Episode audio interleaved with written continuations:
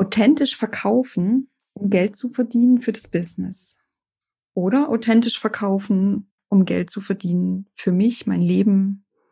Oder authentisch verkaufen, um Geld zu verdienen für die Gemeinschaft, für soziale Aspekte.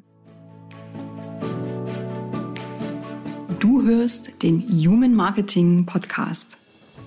Der Podcast, der Schluss macht mit lautem und aufdringlichen Marketing und dich als eher leisen Berater, Trainer und Coach auf deinem Weg zu neuen Kunden begleitet und dir dabei hilft, in deine authentische Sichtbarkeit zu kommen.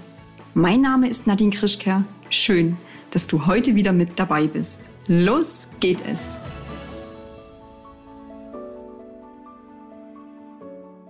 Das Vertrauen deiner Kundinnen gewinnen nur auf authentische Weise.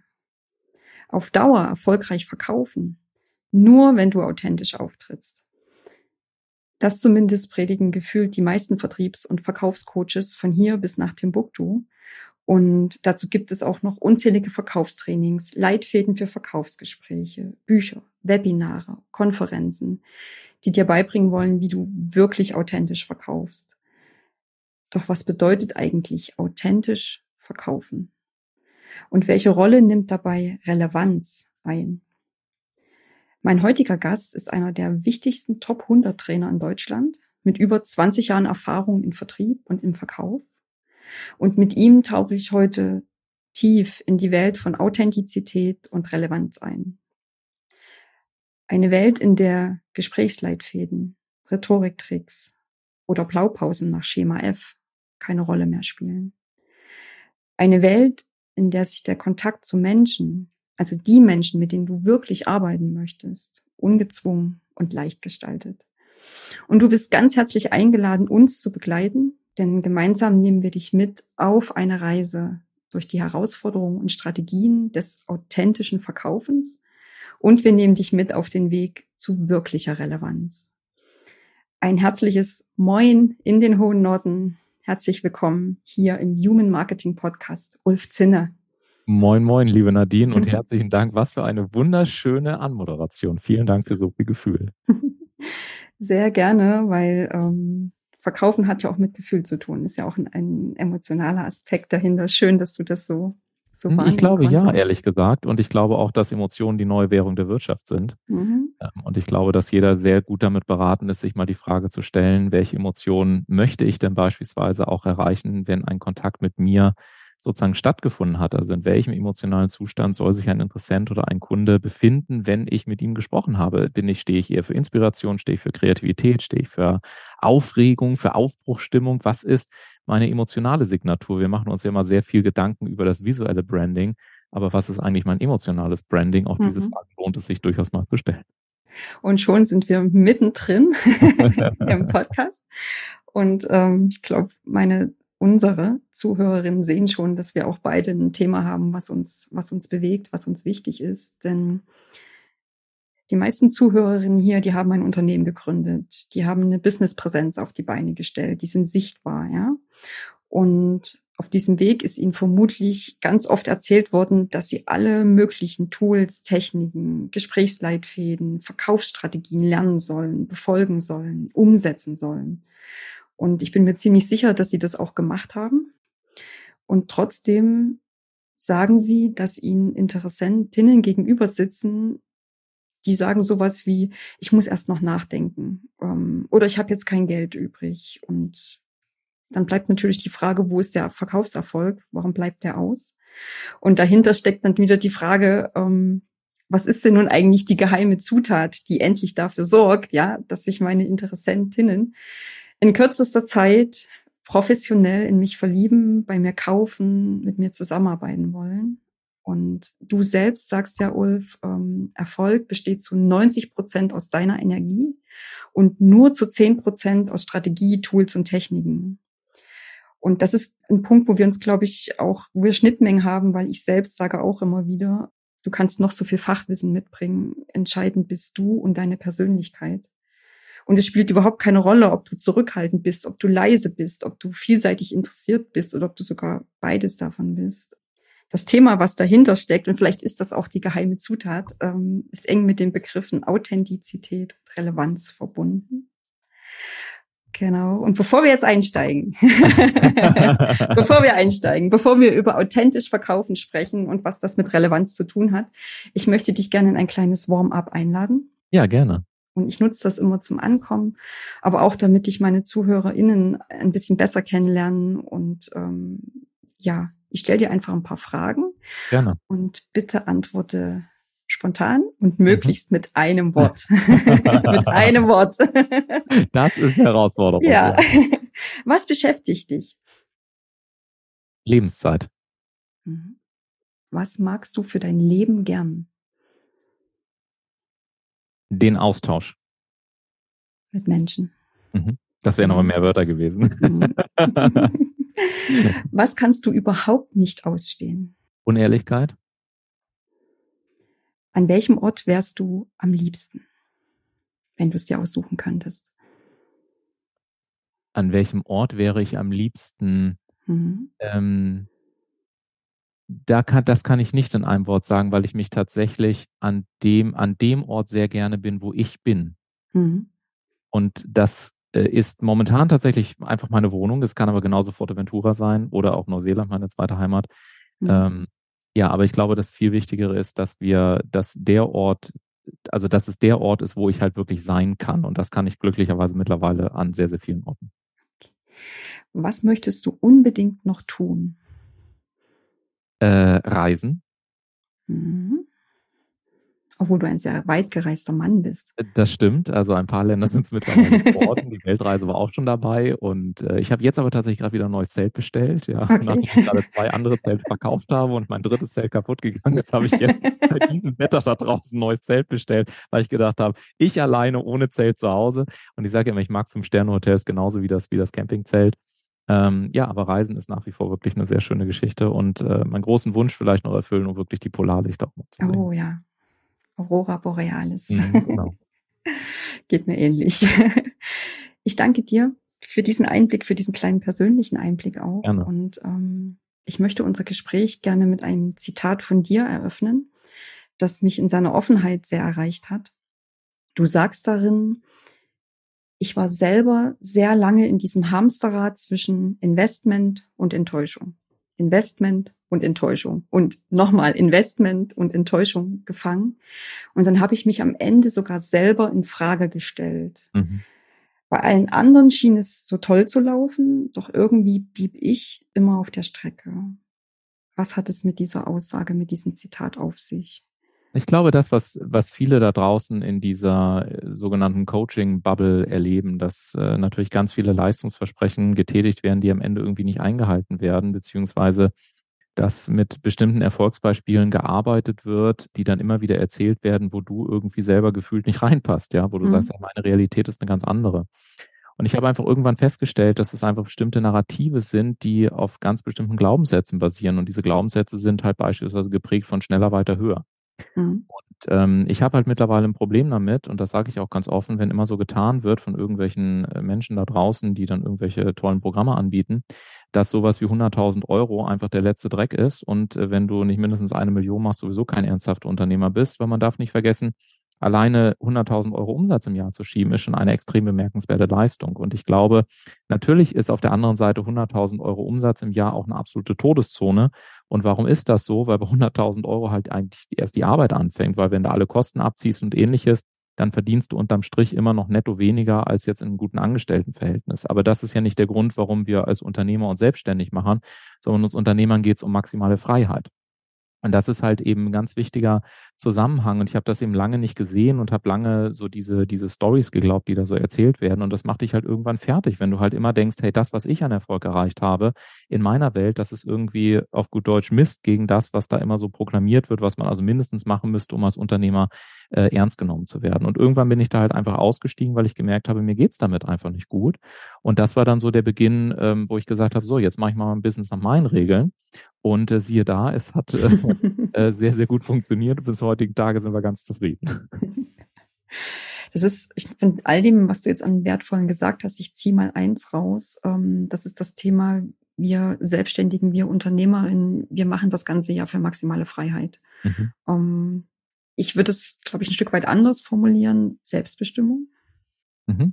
was ja auch Freiheit äh, mit mhm. impliziert. Und ähm, ich habe eine ähnliche Erfahrung gemacht wie du, dass als ich gestartet habe mit meiner Selbstständigkeit, mir auch gesagt wurde, wenn du selbstständig bist, das heißt zum einen selbst und ständig und das heißt diese Regel und am besten siehst du wirklich zu, dass du schnell wächst und immer in diesen Regeln, die halt für viele auch funktioniert haben. Nur was ist, wenn es nicht funktioniert, wenn es für dich selbst nicht funktioniert? Ja, äh, ich weiß, was du meinst. Ich glaube nur trotzdem, dass man ähm, sehr, sehr, also ich unterscheide zum Beispiel, wenn wir über authentisches Verkaufen sprechen, unterscheide mhm. ich immer zwei Arten von Authentizität. Und wenn wir das jetzt mal, ich kann da gerne nachher noch näher drauf eingehen, aber ich will es jetzt erstmal aufs Business übertragen. Ich glaube, man muss schon, erstmal muss man ganz klar sagen, nicht jeder ist für Unternehmertum geeignet. Also mhm. ich habe ein großes Problem damit, dass da draußen die ganze Zeit erzählt wird, ja, da musst du irgendwie diese drei Sachen machen und du bist ja auch die geborene Unternehmerin oder der geborene Unternehmer. Das ist auf gut Deutsch der totale Blödsinn und Bullshit. Nicht jeder ist für Unternehmertum geeignet. Punkt Nummer eins. Wenn du dann sagst, ich mache mich als Unternehmer wirklich auf die Reise, dann, ich sage immer so mit ein bisschen Hamburger, du musst ein bisschen SM-Fan sein, weil ähm, man macht, man macht viel von dem Wahnsinn echt manchmal nicht freiwillig. Also man kann sich schon mal danach ausrichten und das muss auch eine äh, glasklare Entscheidung sein.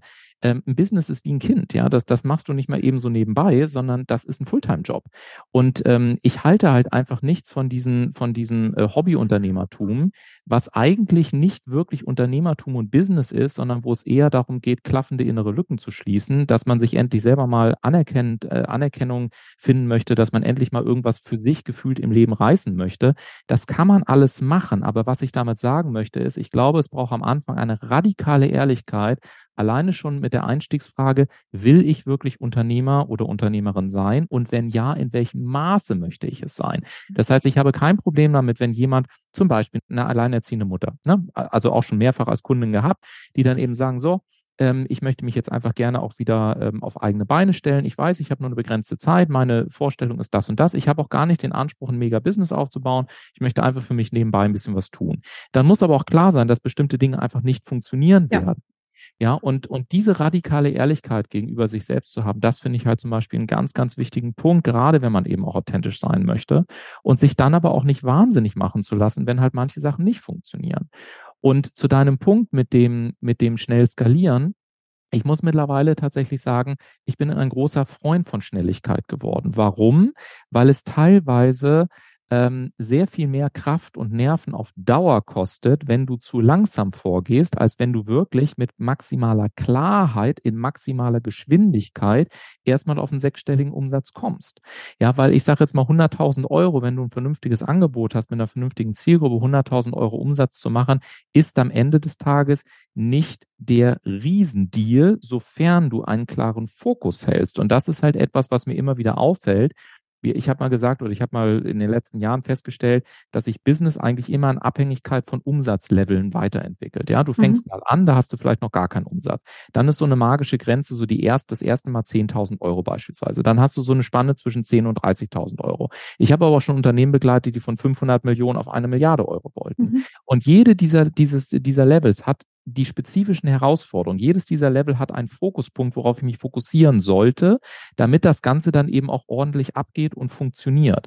Und was halt zum Beispiel nicht funktioniert, und da muss man halt wirklich ehrlich sein, ist, wenn ich zum Beispiel immer wieder sehe, auch bei Menschen, die noch ein bisschen am Anfang stehen, die vielleicht so, ich sage mal, vielleicht die ersten Kunden oder die ersten höherpreisigen Kunden oder so, die auf dem Weg zu den ersten 20.000 Euro Umsatz im Monat sind, dass dort viel zu viel Dinge getan werden, die nicht per se falsch sind, die aber zu diesem Zeitpunkt nicht zielführend sind. Also, ich sag mal, große Social Media Kampagnen, teure Webseiten, ein Buch schreiben oder all irgendwas, was wahnsinnig viel Zeit und Ressourcen Logo kostet. entwickeln. Logo entwickeln, Branding Aktion, wo ich sage, wozu brauchst du ein Branding? Also ruf doch erstmal 20 Leute an, mach ein paar Termine und verguck doch erstmal dazu, ob das, was ja. du machen möchtest, auch wirklich ja. funktioniert.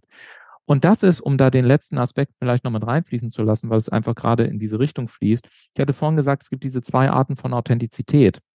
Und ich glaube einfach, und ich möchte nur darauf hinweisen, es ist einfach so ein bisschen tough love, ja, aber ich meine das wirklich ganz respektvoll. Aber ich habe halt festgestellt, es gibt Authentizität, wo Authentizität verwendet wird als Entschuldigungsstrategie, also als, als Selbstbetrugsmechanismus. Mhm. So getreu dem Motto, ja, ich bin halt so nicht, also Pech gehabt. Das ist Selbstbeschiss, aber kein Business. Authentizität 2 also Level 2, was ich meine, ist, dass ich mir eher die Frage stelle, was möchte, jetzt bitte sehr genau zuhören, die Top 1% meiner Zielgruppe. Nicht, was will meine Zielgruppe, sondern was möchte die Top 1% meiner Zielgruppe und daraufhin ein Angebot zu formulieren, was auch wirklich einen unwiderstehlichen Charakter hat, weil auch das sind Teile von Relevanz. Und dann werde ich nämlich feststellen, dass ich einen Teil davon womöglich selber machen kann. Für einen Teil bin ich nicht der Richtige oder die Richtige oder ich brauche womöglich auch Support durch andere Kooperationspartner. Das heißt, in dem Moment, wo ich wirklich bereit bin, mein eigenes Ego aus dem Spiel zu nehmen und mich hinzugeben, um ein, um der Top 1% meiner definierten Zielgruppe klar zu signalisieren, hier bin ich, ich habe dein Problem verstanden, das ist die Lösung und das sind die Ergebnisse, die wir generieren können. Und ich gehe damit raus, habe ich einen klaren Fokuspunkt und das reicht locker bis zu den ersten, ich sag mal 200, 300.000 Euro, reicht das. Da musste keine große Persönlichkeitsentwicklung machen, habe ich auch alles mal falsch gemacht, in Anführungszeichen, da musste nicht irgendwie 700 Stunden meditieren und gar nichts, sondern es ist ein relativ einfacher Fokuspunkt. Aber die Ablenkungen, die da draußen oftmals mhm. vorherrschen, die sind halt einfach gigantisch. Und ich habe versucht, jetzt mal so verschiedene Aspekte auf deine Frage zusammenzufassen und ein bisschen Fleisch auch hier mit in, in deinem äh, wundervollen Podcast hier auch mitgeben zu dürfen. Für mich ist das Stichwort Klarheit das, das, ja. das Ausschlaggebende. Und ähm, Klarheit, egal in welcher Phase deines Businesses du dich gerade befindest, du jetzt dich orientierst, ob du aufbaust, ob du, ob du skalierst. Und du hast jetzt sehr stark Klarheit, äh, darauf abgezielt, Klarheit, was das Produkt angeht. Und ja. Ja. Aber auch ähm, in Bezug auf dich, ne? also dass du ja. eher dir selber bist beispielsweise, ja. dass du Klarheit hast in Bezug auf deine Zielgruppe zum Beispiel auch. Äh, und so gibt es halt ein paar weitere Filterkriterien, um halt am Ende des Tages wirklich relevant zu sein, weil das war am Ende das, wo du eingangs gesagt hast. Und dann sagen beispielsweise viele ähm, Kundinnen, die ich am Telefon habe, ja, jetzt ist nicht der richtige Zeitpunkt oder das ist mir zu viel Geld, naja, da muss man sich die Frage stellen, steuere ich überhaupt die richtige Zielgruppe an? Mhm. Und wenn ich, wenn ich zum Beispiel selber ein Thema habe, das ist auch immer so eine Frage, die ich gerne stelle, bist du zum Beispiel bereit, das mindestens Dreifache von dem selber auszugeben, was du von deinen Kunden verlangst? Das heißt, wenn ich jetzt, oder wie ist denn das für dich, wenn du einfach 5000 Euro für ein, für ein, für ein Angebot beispielsweise nimmst, ja? Das heißt, wenn ich selber große Themen habe mit Finanzen, wenn ich vielleicht auch Geld auf eine eher ungünstige Art und Weise kennengelernt habe, dann sind das Dinge, mit denen muss ich mich zwingend auseinandersetzen. Warum? Weil die Frequenz, die ich übertrage, so mächtig ist, dass das Nervensystem meines Gegenübers das natürlich merkt und wir schwingen halt immer in einen bestimmten Frequenzbereich. Und wenn ich halt eine Frequenz zum Ausdruck bringe von, naja, eigentlich sind mir 1000 Euro ja selber viel zu viel Geld und ich würde ja nie 1000 Euro irgendwo selber investieren oder ich würde ja bei mir selber noch nicht mal 1000 Euro ausgeben, dann darf ich natürlich nicht erwarten, dass da Leute sitzen, die irgendwie 30.000 Euro mal eben aus dem Handgelenk schütteln. Und diese Zusammenhänge zu verstehen, das ist halt eben auch wichtig, um am Ende des Tages authentisch zu sein, ja, aber vor allen Dingen dann natürlich eben auch in diese Relevanz reinzukommen. Da haben wir schon die magischen drei. Frequenz, Authentizität und Relevanz. Und ähm, ich kann mir vorstellen, für den einen oder anderen Zuhörer, für die ein oder andere Zuhörerin sind das neue Begriffe, neue Begrifflichkeiten oder zumindest in dieser Kombination neue hm. Begrifflichkeiten. Mhm. Magst du uns mal mitnehmen? Was du unter Frequenz, Authentizität und Relevanz verstehst. Ja, also Frequenz kann ich dir am ganz einfachen Beispiel geben. Ähm, wir, wir schwingen. Das ist nicht, das ist nicht Esoterik, das ist Wissenschaft. Also wir schwingen alleine, weil wir schon 70 Prozent Wasser haben. Ne? Und wenn jemand mal Batsch aus Wasser gemacht hat, dann weißt du, was passiert. Also wir schwingen einfach in einer bestimmten Frequenz. So, und hier ist der Punkt. Ähm, ich spreche zum Beispiel nicht von Neukundengewinnung, weil aus meiner Sicht brauchen wir keine Kunden zu gewinnen. Warum? Da draußen gibt es Millionen. Also wir brauchen sie nicht gewinnen, sondern worum es geht, ist, dass wir Neukunden aktivieren. Und das, was ich mit Frequenz meine, ist, dass du sozusagen auf dieselbe Schwingungsfrequenz gehst, wie die Menschen, die dort auf der Ebene sind, wo du einfach gerne sein möchtest. Also du musst selber zu einer Signalboje werden und signalisieren, guck mal, Achtung, hier, ich bin auf deiner Frequenz und ich schwinge sozusagen auf derselben Wellenlänge, sagt man auch umgangssprachlich. Dafür muss ich aber natürlich zum Beispiel selber bereit sein, diesen Sprung zu machen oder ich muss zum Beispiel auch verstehen, ja, wie schwingt denn meine Zielgruppe? Schwingung ist ja immer so ein komisches Konzept in Anführungszeichen, aber das besteht beispielsweise aus der Kodierung, das besteht aus, aus Ritualen, das besteht aus, äh, aus der Art und Weise, wie meine Zielgruppe äh, denkt, wie die durchs Leben gehen, womit die sich beschäftigen, welche Literatur sie lesen. Also wie ist die gesamte Kodierung meiner Zielgruppe, damit ich noch ganz pragmatisch auch zeigen kann und, und darstellen kann, dass ich auf ihrer Frequenz unterwegs bin. Ein ganz pragmatisches Beispiel. Ich erlebe immer wieder Coaches beispielsweise, die wollen dann für zwei, drei, vier, 5.000 Euro zum Beispiel irgendein Programm verkaufen und mhm. dann macht man so ein Zoom-Meeting und dann sitzen die in der Küche mit irgendwelchen wirren Vorhängen im mhm. Hintergrund, weil sie gar kein Bewusstsein dafür haben, dass ihre Zielgruppe von der Schwingungsfrequenz mit Sicherheit nicht in der Küche vor wirren Vorhängen sitzt. Und das bedeutet, dass, dass es nicht um irgendein Esoterik-Konzept geht, sondern es geht darum, die Kodierung zu verstehen, weil die Kodierung am Ende des Tages letztendlich einen Ausschluss da oder ein Aus, äh, eine, wie sagt man, eine, eine Auskunft darüber gibt, wie so aus welchen Elementen sozusagen diese Schwingungsfrequenz am Ende des Tages besteht. Warum? Weil am Ende des Tages alles in einer Schwingung ist, ja. Und dazu gehört zum Beispiel auch die Einstellung zu Geld. Also wenn ich selber beispielsweise, das war das, was ich gerade gesagt mhm. habe, wenn ich selber Probleme habe, damit mit Geld umzugehen und Geld auszugeben oder auch Geld zu bewahren und für mich aufzuheben oder eben gute Preise zu verlangen, dann ist das halt nicht die Kodierung von Leuten, die es gewohnt sind, mehrere tausend Euro binnen Minuten freizugeben, ja, zum Beispiel. So, das ist mal so Frequenz und Schwingung zur einen Seite. Relevanz bedeutet, dass du, da, da habe ich tatsächlich eine, eine, Definition, die ist relativ mächtig, ähm, aber Relevanz bedeutet, dass du in Abhängigkeit deines Umsatzlevels, darüber hatte ich schon gesprochen, an die Top 1% deiner Zielgruppe dein unwiderstehliches Angebot im richtigen Ton, das ist die Kodierung, auf die passende Art und Weise so vermarktest, dass der damit verbundene Wirkmechanismus, also das, was es wirklich einzigartig macht, inhaltlich, heißt fachlich und auch emotional, also wo ich sage, ich, ich kann mich auch in dich hineinfallen lassen, als beste Lösung anerkannt wird, und zwar jetzt, nicht irgendwann, sondern jetzt, und du dabei vor allen Dingen auch noch als Expertin anerkannt wirst.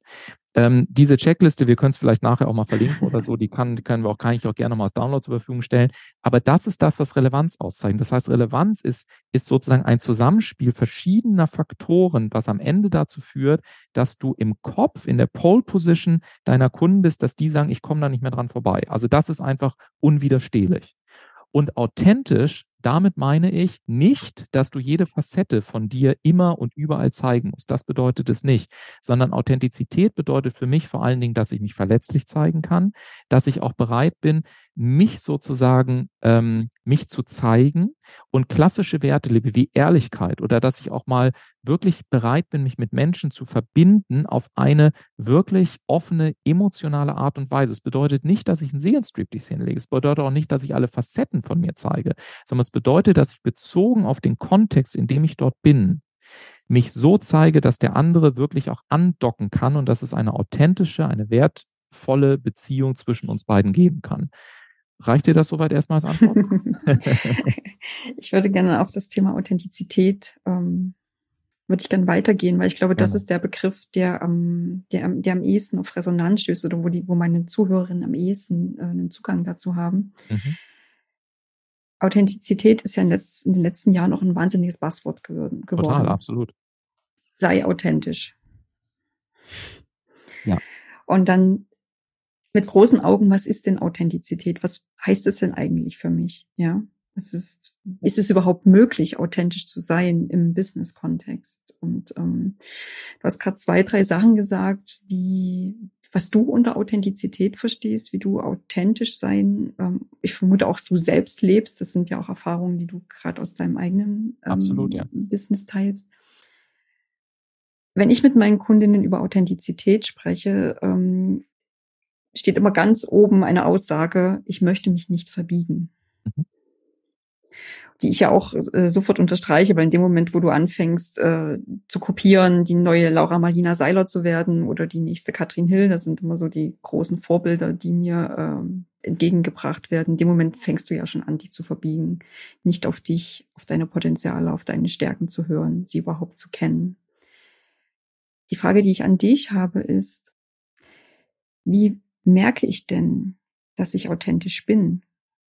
Wie mache ich das denn, authentisch zu sein? Also du hast Was ist denn da die geheime Zutat? Äh, um, um tatsächlich authentisch zu sein, ähm, ist mein Stichwort, äh, also ich habe zwei Wörter dafür, ist radikale Ehrlichkeit. Ich bin mhm. übrigens kein Freund davon, äh, da habe ich eine etwas andere Meinung dazu, mit diesem Ich will mich nicht verbiegen, weil du gesagt hast, ähm, da, da teile ich die Meinung auch meiner, mhm. Hörerin. Mhm. Ich glaube, aus meiner ganz eigenen Erfahrung, das darf ja jeder für sich immer mal überprüfen, ich glaube, dass die meisten mit, mit solchen Phrasen viel zu schnell um die Ecke kommen. Mhm. Also wenn ein Kind Fahrradfahren lernt, dann ist das erstmal ein sich verbiegen müssen.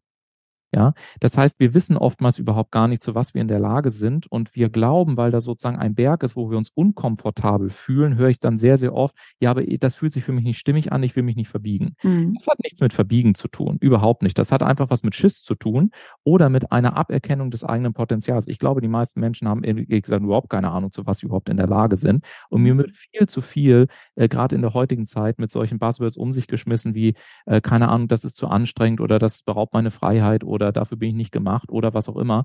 Ähm, ich glaube, wir sind ähm, etwas sozialkritisch gesagt in einer Gesellschaft, wo viel zu viel verweichlicht wird, wo viel zu wenig Anspruch vorherrscht, wo viel zu wenig Leistungsgedanke da ist. Und ich glaube, die meisten Menschen wären extrem überrascht, wenn sie wirklich mal abliefern müssten und auch konstant zeigen müssten, was wirklich in ihnen steckt. Ich habe vor Jahren mal eine sehr interessante Situation erlebt, da kam ich dann nämlich drauf weil ich im Sport an dem Punkt war, wo, ich gesagt habe, ich kann nicht mehr. Und dann hat mir der Trainer erzählt, dass ich im Prinzip erst bei 20 Prozent dessen bin, was wirklich in mir steckt, ja. Und ich war sehr erstaunt, dass ich danach um ein Vielfaches mehr konnte, als ich mir jemals hätte zugemutet habe. Und zwar ohne, dass ich danach völlig kaputt war. Also das nur so als ganz kurze, ganz kurzer Punkt. Aber ich glaube, wenn wir das mal zugrunde legen, dann ist es vor allen Dingen eine radikale Ehrlichkeit sich selbst gegenüber, auch in dieser authentischen Art und Weise zu sein. Also ein ganz einfaches Beispiel. Ich habe zum Beispiel, wer mich auf LinkedIn verfolgt, und ihr dürft das gerne alle tun, wenn, wenn ihr das, wenn ihr das möchtet, einfach Ulf Zinne bei LinkedIn eingeben, dann werdet ihr merken, ähm, dass sich mein Stil auf LinkedIn beispielsweise komplett verändert. Ähm, die, die erste Phase, also als ich mit Social Media angefangen habe, ja, hat mir jeder immer erzählt, ja, du musst auf ganz vielen Social Media Kanälen aktiv sein, du musst diesen ganzen Quatsch damit machen und so. Und in mir war immer eine Stimme, die gesagt hat, Social Media ist eine Option. Social Media ist kein Muss. Es gibt mhm. genügend Unternehmen, die machen Millionen, die sind, die haben noch nicht mal eine Webseite. Es braucht mhm. nicht zwingend nicht, nicht notwendig, wenn es dein Businessmodell hergibt. So, und trotzdem habe ich das nicht gemacht. Und dann hatten wir am Ende irgendwie gefühlte 27 Profile. Mittlerweile habe ich alle Profile mehr oder minder abgeschaltet. Es gibt noch so ein paar Reste, je nachdem, wann man nach mir sucht. Vielleicht findet man noch irgendwie drei Dinge auf Instagram und so, aber eigentlich ist das alles mehr oder minder irrelevant. Das einzige Portal, wo ich bin, ist LinkedIn. Und dann habe ich mir ein Coaching gegönnt, weil ich wollte auf LinkedIn stärkere Beiträge schreiben. Mhm. Und die Quintessenz dieses Coachings war eine Frage, und ich habe viel Geld dafür bezahlt, aber dieser Coach fragte mich eigentlich nur, sag mal, wie würdest du deine Arbeit beschreiben, wenn Leute mit dir zusammenarbeiten? Da habe ich gesagt, Tough Love, schnelle Ergebnisse, maximale Ehrlichkeit, ähm, so authentisch ich nur ansatzweise sein kann und so weiter. Und dann sagt er, warum hört man das nicht in dem Vokabular upfront? Mhm. Mhm. Und das war der Punkt, wo wir dann drei Stunden dran gearbeitet haben. Es waren gar nicht die Inhalte, sondern es war der Punkt, dass ich mir meine eigene Authentizität an der Stelle nicht erlaubt habe, weil da noch so ein klein, so eine kleine Stimme war von, ja, aber wenn ich jetzt provoziere oder wenn ich jetzt belehre, ja, dann bin ich ja wieder Mr. Zu, weil ich halt früher als Kind immer derjenige war, der zu laut, zu viele Fragen, zu intensiv, zu emotional, mhm. zu dies, zu jenes. Mhm. Und das hatte sich natürlich eingebrannt. Also haben wir drei Stunden lang mehr Mindset gearbeitet. Und wenn man heute sozusagen mich auf LinkedIn verfolgt, dann wird man sehen, ich ähm, schreibe einfach in den Kategorien, auf die ich Bock habe. Also manchmal provozieren, manchmal belehrend, manchmal prophezeiend. Also wo entwickelt sich die, Markt, die Märkte hin und so weiter und so weiter. Es gibt ein paar Sachen, die ich einfach aufgestellt habe. Und das Spannende ist, dass ich durch diese radikale Ehrlichkeit mir selbst gegenüber, aber immer in Verbindung mit der Top 1% meiner Zielgruppe, auf einmal eine Kommunikation habe, die einfach sehr viel griffiger ist, wo Leute auf einmal sagen, hey, mit dem habe ich Bock, mich zu verbinden, ja. Und deswegen ist das, glaube ich, eine ganz, ganz große Gemeinsamkeit oder ein sehr, eine, ein, ein sehr großes Geheimnis, selber zu sich radikal ehrlich zu sein und gleichzeitig trotzdem bestimmten Wirkmechanismen zu folgen. Und gerade diejenigen, weil ich glaube, du hast auch viele Zuhörerinnen mhm. äh, in deinem Podcast. Es gibt ja auch immer wieder so, ich sag mal, spirituelle äh, Themen und Herangehensweisen, wie man auch am Business herangehen kann. Ob ich das Ganze da mit Human Design verbinden möchte oder mit Astrologie oder wie auch immer. Es gibt schon, äh, sagen wir mal, aus der chinesischen äh, Philosophie und so weiter, gibt schon Modelle, wo du sagen kannst, okay, ähm, vielleicht bin ich dann doch eher der Typ, welcher ja auf diese mhm. und diese Art und Weise kommunizieren möchte. Zum Beispiel in meinem Falle ist es so, ich habe verschiedene solche Diagnosen und so weiter nebenbei dann auch mal gemacht.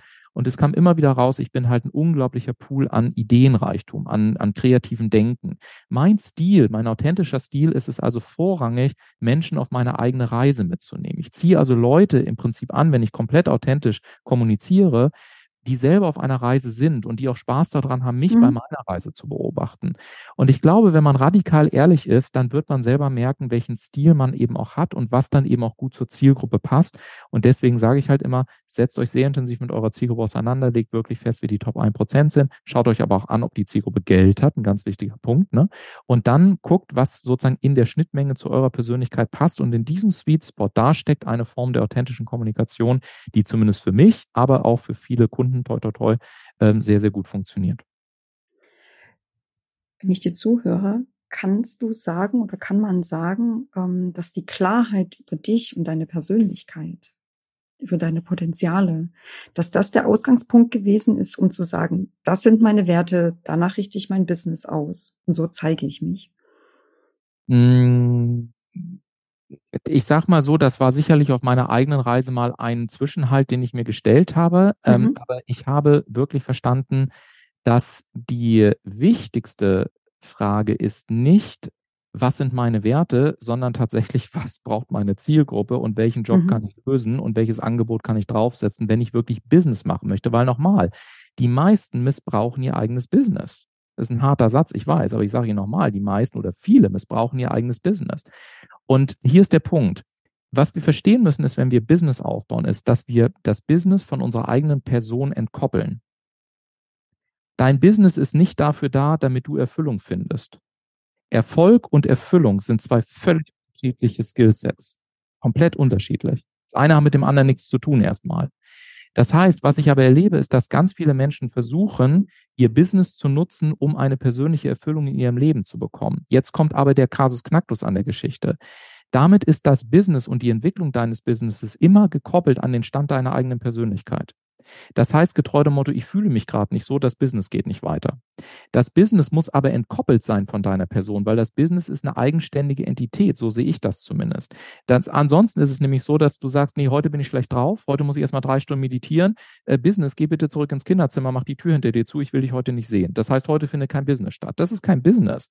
Das ist auch kein Unternehmertum.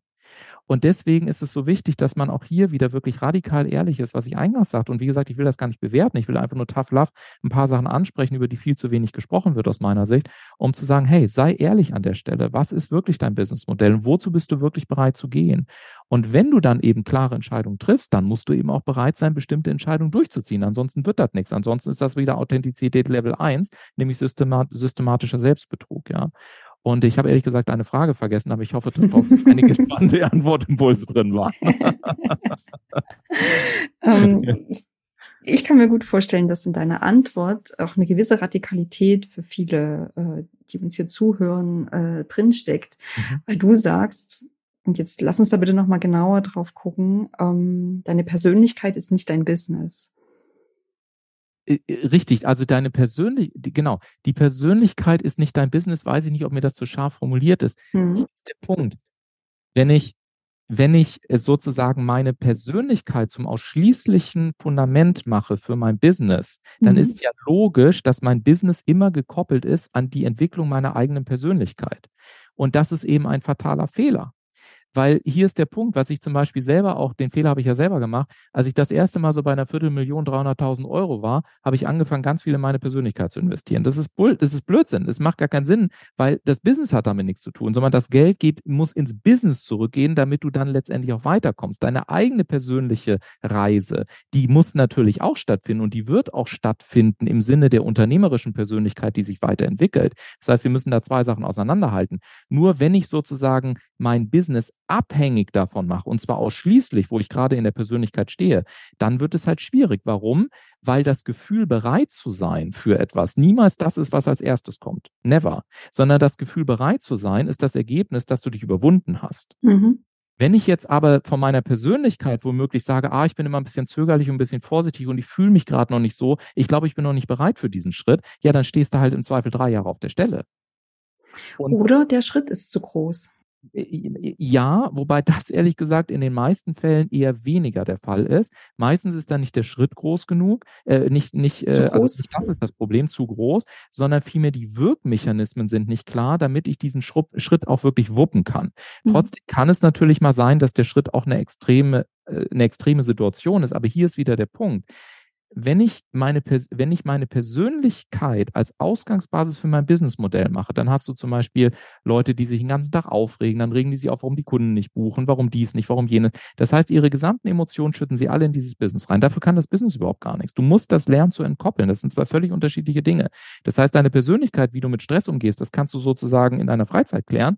Dein Job im Business ist es, dieses Businesswesen nach vorne zu entwickeln. Das ist wie ein Kind. Du kommst ja auch nicht auf die Idee, dein Kind, also jedenfalls nicht, wenn es einigermaßen gesund ist, die Beziehung, die ganze Zeit deinen Stress abzuladen, sondern du versuchst ja ein Environment zu bauen, wo sich das Kind systematisch entwickeln kann und zwar nach seinen eigenen, nach seiner eigenen Persönlichkeit.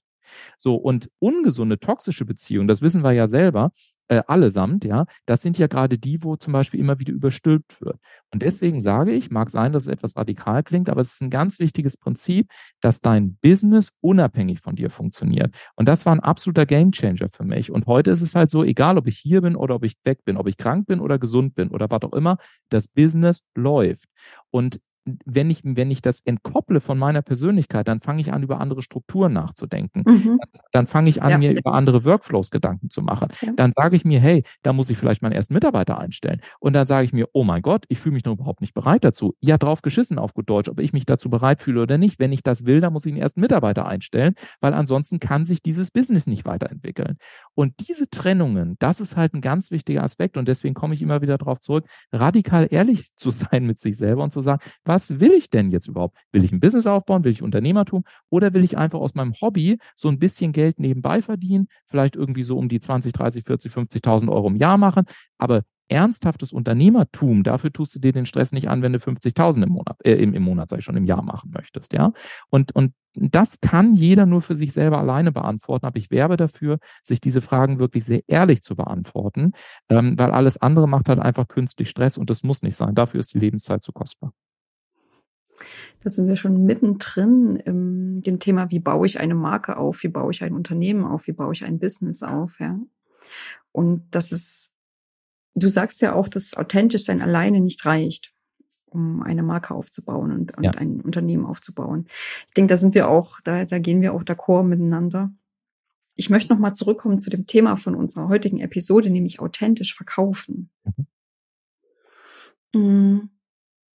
Um eine Marke aufzubauen, ein Unternehmen aufzubauen, ab einem gewissen Punkt brauchst du ja auch Geld. Mhm. Und ehrlich gesagt, du brauchst es auch von Anfang an ein bisschen. Mhm. Mhm. ja. Wenn es nicht ein Hobby sein soll. Mhm. Authentisch verkaufen, um Geld zu verdienen. Ich sehe dich nicken. Ich gebe das jetzt mal so weiter. Gib uns mal einen Impuls dazu, bitte. Ich habe die Frage nicht verstanden. Authentisch verkaufen, ja. um Geld zu verdienen für das Business. Ja. Oder authentisch verkaufen, um Geld zu verdienen für mich, mein Leben. Oder authentisch verkaufen, um Geld zu verdienen für die Gemeinschaft, für soziale Aspekte. Wie guckst du darauf?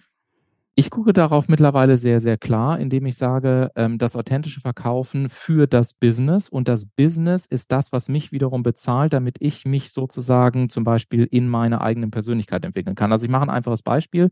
Ich hatte früher einfach, war ich Solopreneur und mhm. habe einfach gearbeitet. Das heißt, ich hatte ein Konto, da ist Geld eingeflossen und das Geld wieder rausgegangen und davon wurde alles bezahlt, so ungefähr. Erste wichtige Regel, du brauchst getrennte Konten. Das Business, ich sage es nochmal, ist ein eigenständiges Lebewesen. Das hat mit mir als Privatperson in Anführungszeichen erstmal überhaupt nichts zu tun. So, das bedeutet, was ich heute mache, heute habe ich ja mehrere GmbHs, also zwei Stück, äh, also aktueller Stand zumindest, äh, Juli 23. Und es ist so, dass ich sozusagen selber einen Arbeitsvertrag dann auch habe. Und das hat unglaublich viel im mentalen Mindset äh, verändert. Mhm. Das heißt, mhm. wenn ich heute auch wirklich mit meiner vollen Authentizität, mit all dem, was ich, was ich kann, wer ich bin, mich zeige und Business generiere, dann geht es mir primär darum, dass ich verstanden habe, ich bin verantwortlich, diesem in Anführungszeichen Lebewesen, was ich da GmbH nenne, dabei zu helfen zu wachsen. Das heißt, alles, was ich tue, meine Verpflichtung, mein ethisches Verständnis ist, dass diese Lebensform in Anführungszeichen weiter gedeihen und wachsen kann. So. Und dafür bekomme ich einmal im Monat ein Payout und was ich mit diesem Payout dann mache, um mich persönlich weiterzuentwickeln oder mich sozial zu engagieren oder ähnliches, das ist dann persönlich mir überlassen. Das kann letztendlich dann wiederum dem Business völlig egal sein. Aber ich werbe mittlerweile eben sehr stark dafür, das zu entkoppeln, weil ansonsten habe ich über die Probleme gesprochen, die einfach immer wieder entstehen und, und auftreten. Und das ist einfach so schade, ähm, weil ja, weil man damit halt, ich habe das ja auch selber durch, man kommt halt damit einfach nur sehr, sehr, sehr schwer äh, weg vom Fleck. Und deswegen ich hoffe, dass das der Impuls war, den du dir da gewünscht hast. Aber deswegen sage ich halt heute authentisch verkaufen, um im ersten Schritt das Business nach vorne zu bringen, wenn ich ein Business aufbauen möchte, um dann einmal im Monat ein klares, definiertes Honorar zu bekommen oder ein Gehalt, ein Lohn, wie man das auch mal nennen möchte, mit dem ich mich dann wiederum weiterentwickeln kann. Aber diese Ebenen, die dürfen aus meiner Sicht gerne getrennt werden. Mhm. Ich würde jetzt gerne diese die große Klammer, die wir hier aufgemacht haben, was Verkauf, Marke, Unternehmen, Businessgestaltung, Businessaufbau angeht. Ich würde die gerne wieder ein bisschen enger, mhm. ein bisschen enger fassen. Ähm, bevor ich das tue, danke für deine Erfahrung, die du hier teilst. Ich glaube, das ist Gerne. für einige nochmal ein ganz klares, ähm, ganz, ganz klare Worte. Gerne. Und entschuldige, wenn ich eine Sache mhm. anmerken darf, weil du gerade gesagt hattest, das auch mit dem Markenaufbau, ja. Also mhm. vielleicht auch mal eine, eine ganz wichtige Geschichte, weil auch dort wieder die Authentizität dabei ist es ist wichtig zu verstehen, dass zum Beispiel, es ist ein ganz wichtiges Learning. Wenn du authentisch verkaufen willst, bedeutet das nicht, dass du mit deinen Kunden auf dem gleichen Level bist. Mhm. Bist mit denen nicht auf derselben Wellenlänge, weil es nicht um Freundschaft geht. Es geht darum, Menschen weiterzubringen. Das heißt, im authentischen Verkaufen liegt auch immer ein hierarchischer Unterschied. Deine Interessenten müssen dich inhaltlich auf einem höheren Level sehen, weil ansonsten haben sie keinen Grund, dir zu folgen. Und damit haben viele ein Problem, weil sie alle in dieser weichgespülten Society unterwegs sind, wo wir uns alle nur noch lieb haben. Und das ist, das ist Bullshit. Du brauchst eine hierarchische Differenzierung in Anführungszeichen, damit der Markenaufbau überhaupt funktionieren kann. Und gleichzeitig, und das ist das Spiel, brauchst du aber auch eine emotionale Nähe, weil wenn du das nicht hast, dann geht es halt sehr schnell in das Risiko von Arroganz beispielsweise mhm. oder von Abgehobenheit. Und deswegen, wir nennen das im Marketing die sogenannte Offenbarungsgeschichte. Also was ist die Geschichte, die dich im Zweifel wirklich auch als Mensch nahbar macht und wodurch aber auch letztendlich dein gesamter Business Drive und ähnliches, also die Glaubwürdigkeit insgesamt sich erhöht. Und Idealerweise hat man von dieser Offenbarung, hat man mehrere Facetten, aber jede Facette und jede Story, die ich erzählen kann, in Abhängigkeit des Anlasses, wo ich bin, ist trotzdem authentisch, ist trotzdem wahr. Ja, und ich hatte das neulich zum Beispiel auf LinkedIn geteilt ähm, eine meiner größten Punkte, wo Leute immer sagen, hey, wieso hast du eigentlich diesen Tough-Love-Ansatz und wieso gehst du heute teilweise auch so radikal daran und so weiter, ja. Das ist halt wirklich, ich meine, ich habe zehn Jahre systematisches Mobbing hinter mir. Ich weiß, wie es ist, wenn Leute auf dich reintreten, im wahrsten Sinne des Wortes. Ich weiß alles Mögliche. Ich habe mich mit Ende 20 geoutet. Das war nun auch keine einfache Geschichte. Also wenn auch heute Leute kommen und sagen, ich weiß nicht, wer ich bin oder ich, ich kenne meine Identität nicht, dann habe ich, dann habe ich sozusagen eine Offenbarungsgeschichte, wo sie sofort merken, es gibt einen zweiten Grund, dahinter, warum ich das tue, was ich tue. Und das ist auch mhm. nochmal so ein Pro-Tipp, wenn du wirklich relevant werden möchtest. Schau, wenn du authentisch verkaufen möchtest, dann darfst du eins nicht vergessen. Du wirst wahrscheinlich ergriffen sein von der Leidenschaft für das Thema, was du selber gerne vermarkten möchtest. Leidenschaft reicht aber nicht als Verkaufsargument. Leidenschaft wird oftmals chronisch überschätzt. Und dann sitzen Leute da zu Hause oder im Büro oder wo sie auch immer die Verkaufsgespräche führen und sagen, ich verstehe nicht, warum mein Gegenüber einfach nicht versteht. Das ist doch wichtig. Das ist doch so life-changing. Ich könnte da den ganzen Tag drüber reden. Ja, das stimmt. Aber deine Leidenschaft ist zu wenig für Verkauf.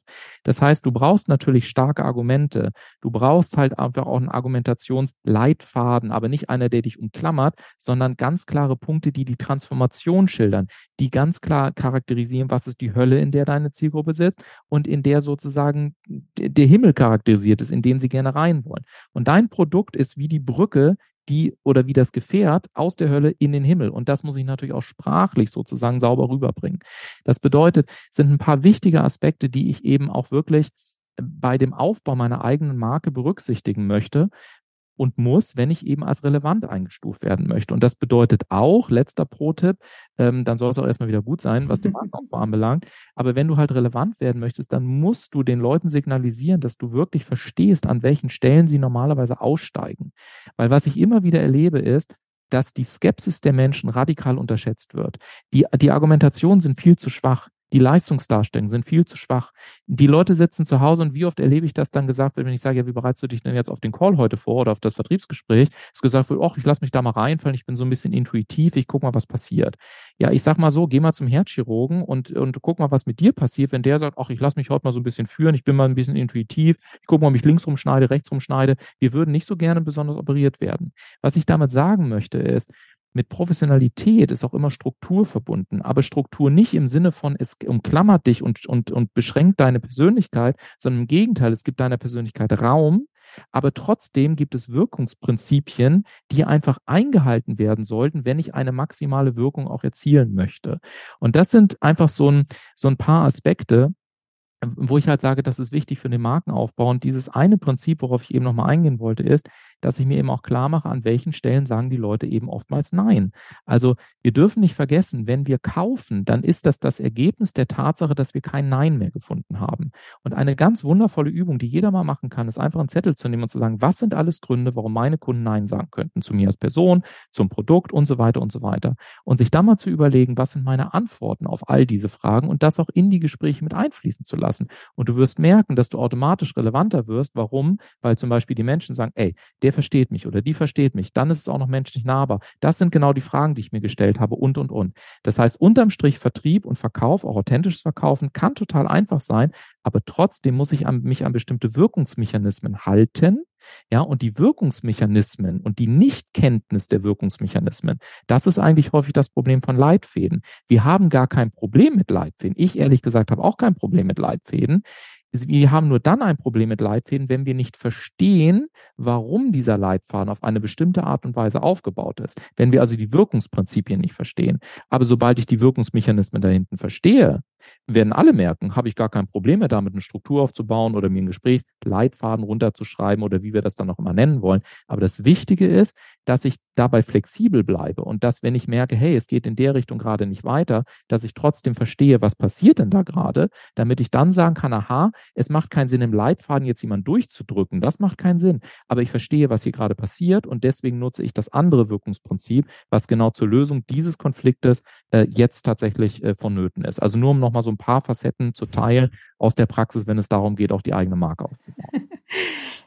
Hier sind wieder ganz viele Anknüpfungspunkte äh, enthalten und ich möchte jetzt diesen Anknüpfungspunkt Leitfäden nochmal rausziehen, mhm. weil ich ja in meiner Anmoderation auch ähm, geteilt habe, dass das Thema Leitfäden und ähm, Konzept und ähm, Blaupause und so weiter, dass das für viele einen ähm, dass viele durchaus den, den, die, die Sinnhaftigkeit schon sehen, ja. trotzdem damit nicht klarkommen. Absolut, kann ich total nachvollziehen. Ich auch. Ah, ja. Also ja. Ich kann dir ein Beispiel machen. Zum Beispiel, wenn ich solche Einwandleitfäden sehe für, äh, genau, also Leitfäden für die Einwandbehandlung, ja. Mhm. Also Punkt Nummer eins, dass ich eben in meiner Welt sage, okay, ähm, der Umstand, dass du einen Gesprächsleitfaden für Einwandbehandlung brauchst, unterstellt die Akzeptanz, dass es automatisch Einwände geben muss, weil ansonsten mhm. brauche ich ja keine. Ich habe seit zehn Jahren keine Einwände mehr. Mhm. Ich habe keine. Ich, ich habe in meiner Welt beschlossen, es gibt keine Einwände. Äh, die Leute haben mal eine Frage, ja. Aber Einwände haben sie ja nur dann, wenn ich im Vorfeld irgendwo eine, eine, Frage nicht beantwortet habe oder was falsch gelaufen ist. Dann kommen Einwände. So, das heißt, ich unterstelle per se schon mal gar nicht, dass es Einwände gibt. So, Punkt Nummer eins. Punkt Nummer zwei, selbst wenn da mal das kommt, was man so allgemeingültig ein Einwand nennt, dann gilt es eben darum, dass ich verstehe, was da passiert in der Sekunde. Ich gebe dir ein Beispiel, weil du das vorhin so schön gesagt hast. Ähm, du sagtest, Mensch, da sitzen vielleicht deine Zuhörerinnen zu Hause und dann haben sie wieder jemanden am Telefon, der sagt, ich habe aber jetzt gerade nicht genügend Geld dafür, also gerne ich das auch gerne mhm. tun würde. So. Was man jetzt, und das meine ich mit Wirkungsprinzip, man muss sich halt mit solchen Sachen auseinandersetzen. Entweder kommt man zu mir oder zu irgendjemandem anders, wurscht, aber du musst es einmal begreifen, was da passiert, auch in der Birne der Menschen passiert. Wenn ich jetzt also zum Beispiel ein Angebot mache, nennen wir mal ein, was weiß ich, ein, ein Coaching, irgendein Coaching, ist ja egal. So, und ich nehme dafür jetzt 5000 Euro. Und jetzt habe ich einen Interessenten oder eine Interessentin da sitzen und auf einmal ist es so, oh, das, das Geld habe ich gerade nicht. Was in dem Moment passiert ist, dass die Leute innerlich einfriesen und im Kopf den Transfer in die Zukunft nicht mehr hinbekommen. Das heißt, in, wenn Sie sagen, das Geld habe ich nicht, dann gucken Sie mental jetzt auf Ihren Kontostand drauf mhm. Und sind gar nicht mehr in der Lage, sich vorzustellen, wozu die nächsten drei Monate beispielsweise, was ihnen im Laufe der nächsten drei Monate in der mhm. Lage sind zu generieren. Das heißt, der Lösungsmechanismus würde in der Stelle beispielsweise darum liegen, Schritt Nummer eins, totales Verständnis zu zeigen.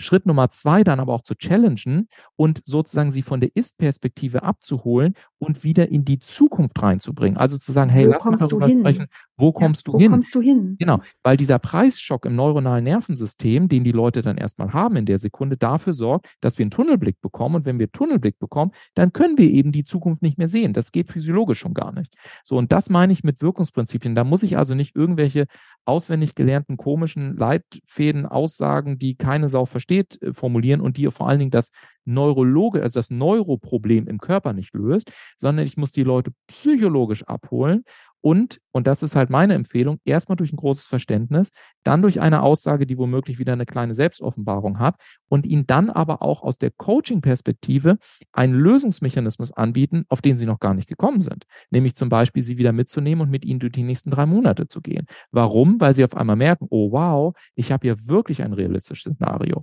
Und wenn dann immer noch gesagt wird, ja, ich weiß nicht, dann hast du womöglich das Thema, ich traue es mir gar nicht selber zu. Und das, wie du merkst, ist dann aber kein Geldthema mehr, sondern das ist ein Selbstbewusstseinsthema. Und wenn ich, wenn ich auf diese Art und Weise mit den Fragen und den Momenten umgehe, auch in den Gesprächen, das ist das, weswegen ich gesagt habe, deswegen habe ich an vielen Stellen keine Einwände mehr. Das heißt, mein Ansatz von Vertrieb ist ja zu sagen, Vertrieb ist total simpel. Er besteht nur aus zwei Schritten. Punkt Nummer eins, schau, ob du zusammenpasst. Und wenn ja, guck, was an Business möglich ist.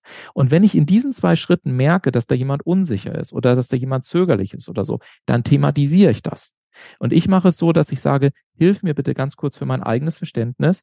Ähm, beim, ich habe gerade irgendwie den Eindruck, dass zum Beispiel vielleicht da noch eine Frage ist, über die gerade nicht gesprochen wird oder wie auch immer. Täusche ich mich oder ist da irgendwas? Dann pack's bitte auf den Tisch.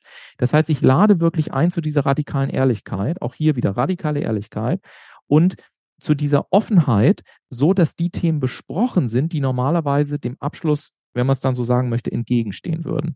Das heißt, für mich ist der der, das, was man allgemein als Abschluss bezeichnet, ist für mich sozusagen eine logische Konsequenz der Qualität aller vorangegangener Schritte. Das heißt, wenn ich also mit dir in einen aufrichtigen Dialog komme, wenn ich merke, dass du die Dinge kannst, wenn ich dich menschlich nahbar finde, wenn ich das Transformationsversprechen verstehe, wenn ich deinen Wirkungsmechanismus verstanden habe, wenn ich das Angebot klar umrissen verstanden habe, wenn ich mich sicher fühle, wenn es gleichzeitig aber auch ein bisschen, bisschen challenging ist, beispielsweise jetzt für mich als Persönlichkeit, ja, wenn all diese Punkte erf erfüllt sind, Warum sollte ich denn dann beispielsweise noch Nein sagen? Das macht überhaupt gar keinen Sinn. All das, was du jetzt gesagt hast und aufgezählt hast, setzt ja wieder voraus, dass ich als, als Coach, als Beraterin, als, als, als Trainerin, dass ich Klarheit darüber habe, Absolut. wofür ich stehe, was ich anbiete und Richtig. was mein Gegenüber mit dem, was ich anbiete, erreichen kann. Genau. Also nicht nur erreichen kann, auch hier wieder Achtung Kopf, sondern erreichen wird. Genau. Und dass ich klar mhm. darüber bin, auf welche Art und Weise ich das darstelle, dass ich klar darüber werde, in welcher Kodierung ich das machen muss, mhm. äh, dass ich klar darüber werde und so weiter. Also die acht Punkte, die ich vorhin genannt habe, das sind tatsächlich die Punkte, die du brauchst, um am Ende des Tages eben auch für deine, für, also für die Menschen relevant zu sein, mit denen du dann eben auch wirklich arbeiten möchtest. Möchtest, genau. Ulf, ich möchte das Gespräch langsam schließen. Um nicht aber ohne dir noch eine allerletzte Frage zu stellen. ähm, wir haben jetzt auch ganz viel über Business gesprochen und das ja. Business letztendlich auch, äh, Business ist auch Arbeit, Business ist Aufbau, Business ist dafür Dasein. Was ist denn dein ganz persönlicher Lifehack, der dir den Alltag in einem vielleicht auch lauten Business, in einer lauten Businesswelt erleichtert? Ähm, spannende Frage.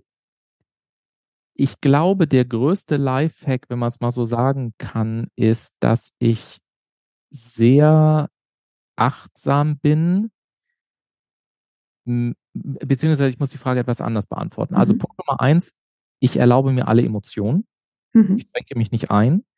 Ich verteile diese Emotionen aber auf den Tag in bestimmte Zeitabschnitte. Also beispielsweise, wenn ich in der Firma bin, dann bin ich in der mhm. Energie von Produktivität. Mhm. Ich habe aber auch etwas in mir, was, was äh, ganz kreativ sein möchte. Und das tobe, da tobe ich mich zum Beispiel am Morgen mit auf. Das heißt, der mhm. Lifehack, den ich an der Stelle habe, ist, ich habe sehr klar getrennt zwischen kreativen und produktiven Phasen. Und die kreativen Phasen, die sind für mich auch Phasen von Perm, also von immer wieder Entspannung. Das heißt, in dieser lauten Welt, in Anführungszeichen, gilt es vor allen Dingen für mich immer wieder darum, zurückzukommen, wer ich bin, mhm. zu mir zu finden und in meine Energy zu kommen. Und ich mache dazu zwei Rituale. Manche mögen jetzt sagen, das ist ein bisschen spirituell, aber ich mache es halt einfach so. Das eine ist, dass ich wirklich mich teilweise immer dann, wenn ich das Gefühl habe, ich habe die Andockung verloren, dass ich einfach kurz aufstehe, einen Schritt zur Seite mache, be bewusst in diesem Schritt, ich steige jetzt aus dieser Energie aus und kehre zurück in meine eigene Mitte. Das ist das mhm. eine, die Intention, die ich setze. Und das andere ist, dass ich einfach bewusst atme. Es ist für mich eine der einfachsten Dinge, dass ich einfach wieder fünf Sekunden einatme, durch die Nase, kurz die Luft anhalte und fünf Sekunden wieder ausatme, weil das auch im Nervensystem sozusagen diesen Switch zwischen Sympathikus und Parasympathikus bedeutet, mhm. also zwischen anregenden und, und mhm. bremsenden System. Und das sind für mich so zwei Mechanismen ganz pragmatisch, die ich für mich extrem klar etabliert habe, um in dieser, in dieser äh, lauten Gesellschaft letztendlich klarzukommen. Und für mich als hochsensiblen Menschen und hochsensitiven ähm, habe ich natürlich auch einfach Environment-Strukturen ergriffen. Also beispielsweise, dass ich halt eher auf dem Dorf hier lebe, ja, weil ich halt mhm. in einer Großstadt wie Hamburg nicht sein kann dauerhaft. Das würde mich überfordern.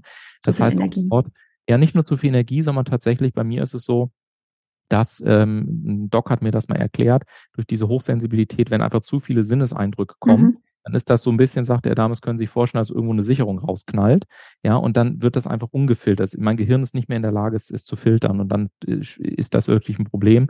Und äh, so habe ich halt auch die Sinneseindrücke, dass ich die reduziere. Und das ist auch etwas, wo mich viele Leute immer fragen, sag mal, wie kriegst du das eigentlich alles hin? Naja, ich kriege es damit hin, dass ich auch dort radikal ehrlich bin, dass ich klar geworden bin, was ich auch brauche und dass ich halt heute halt eher auf dem Dorf wohne, dass ich abends um 22 Uhr mit dem Hund rausgehe und niemand ist auf der Straße und dass ich aber gleichzeitig eben auf mich achte und diese zwei Dinge tue, die ich eben auch eben getan habe, nebst der Tatsache natürlich gut auf sich zu achten, viel zu trinken, sieben Stunden zu schlafen und zu gucken, dass man so gute 10.000 Schritte am Tag nimmt. Was auch wieder auf die Aussage einzählt, du bist nicht dein Business und dein Business läuft auch, wenn du nicht da bist. Es sollte so sein und das ist sicherlich eine Reise. Auch da muss man natürlich sagen, jeder geht seinen Weg, ja. Und ich hoffe, dass ich heute so ein bisschen mit meinen Antworten inspirieren konnte, vielleicht auch ein bisschen provozieren konnte, über das eine oder andere nachzudenken. Und gleichzeitig will ich kein Hehl draus machen. Auch ich bin natürlich noch auf meiner Reise. Ich glaube, Unternehmertum ist wirklich die spannendste Form, trotzdem am Ende des Tages der Persönlichkeitsentwicklung. Das ist so. Ja. Ja. Ähm, und gleichzeitig, ähm, also beziehungsweise was ich damit sagen will, auch ich bin mal gespannt, was ich in, in zwei oder drei Jahren dann erzähle, wenn wir uns womöglich dann nochmal an irgendeiner anderen Stelle treffen. Zu einer neuen Podcast-Folge verabreden. Genau. genau. Damit sind wir am Ende von dieser Episode angekommen. Ulf Zinne und ich, wir haben darüber gesprochen, was heißt authentisch verkaufen und warum spielt Relevanz dabei so eine wichtige Rolle. Und wir haben auch noch über ganz viele andere Business-Themen gesprochen. An dieser Stelle herzlichen Dank an dich, lieber Ulf. Sehr gerne, danke Zeit, dir. Für das Teilen von deinem Wissen, für die, die Offenheit, was deine Erfahrung, für die authentische Offenheit, was deine Erfahrung auch angeht. Und ich möchte meinen ZuhörerInnen gern noch mitgeben, wenn du dich noch mehr mit der Welt von Authentizität und Relevanz beschäftigen möchtest und vielleicht möchtest du ja sogar in deinem Business viel mehr Authentizität und Relevanz integrieren, dann hör doch auch in meine Podcast-Episode rein, authentisch sein im Business. Was heißt das für mich ganz persönlich? Ich spreche darüber, welche Rolle Authentizität für den Erfolg in meinem Business spielt und warum ich authentisch sein immer auch mit Persönlichkeit verbinde. Für heute sage ich danke fürs Zuhören und ich bin wie immer neugierig. Schreib mir gerne, wie du über Authentizität und über Relevanz denkst. Per E-Mail an hallo@nadinkrischka.de oder auch über mein LinkedIn-Profil. Dort schreibe ich regelmäßig darüber, wie du unaufgeregt, mutig und achtsam dein Business gestalten kannst. Und als letztes, wenn noch nicht getan, abonniere bitte meinen Podcast auf Spotify, auf Apple Podcast und dann hören wir uns in der nächsten Folge wieder. Für heute sage ich Danke an dich und denke immer daran, es gibt nur einen richtigen Weg, deinen eigenen. Alles Liebe, deine Nadine Krischker.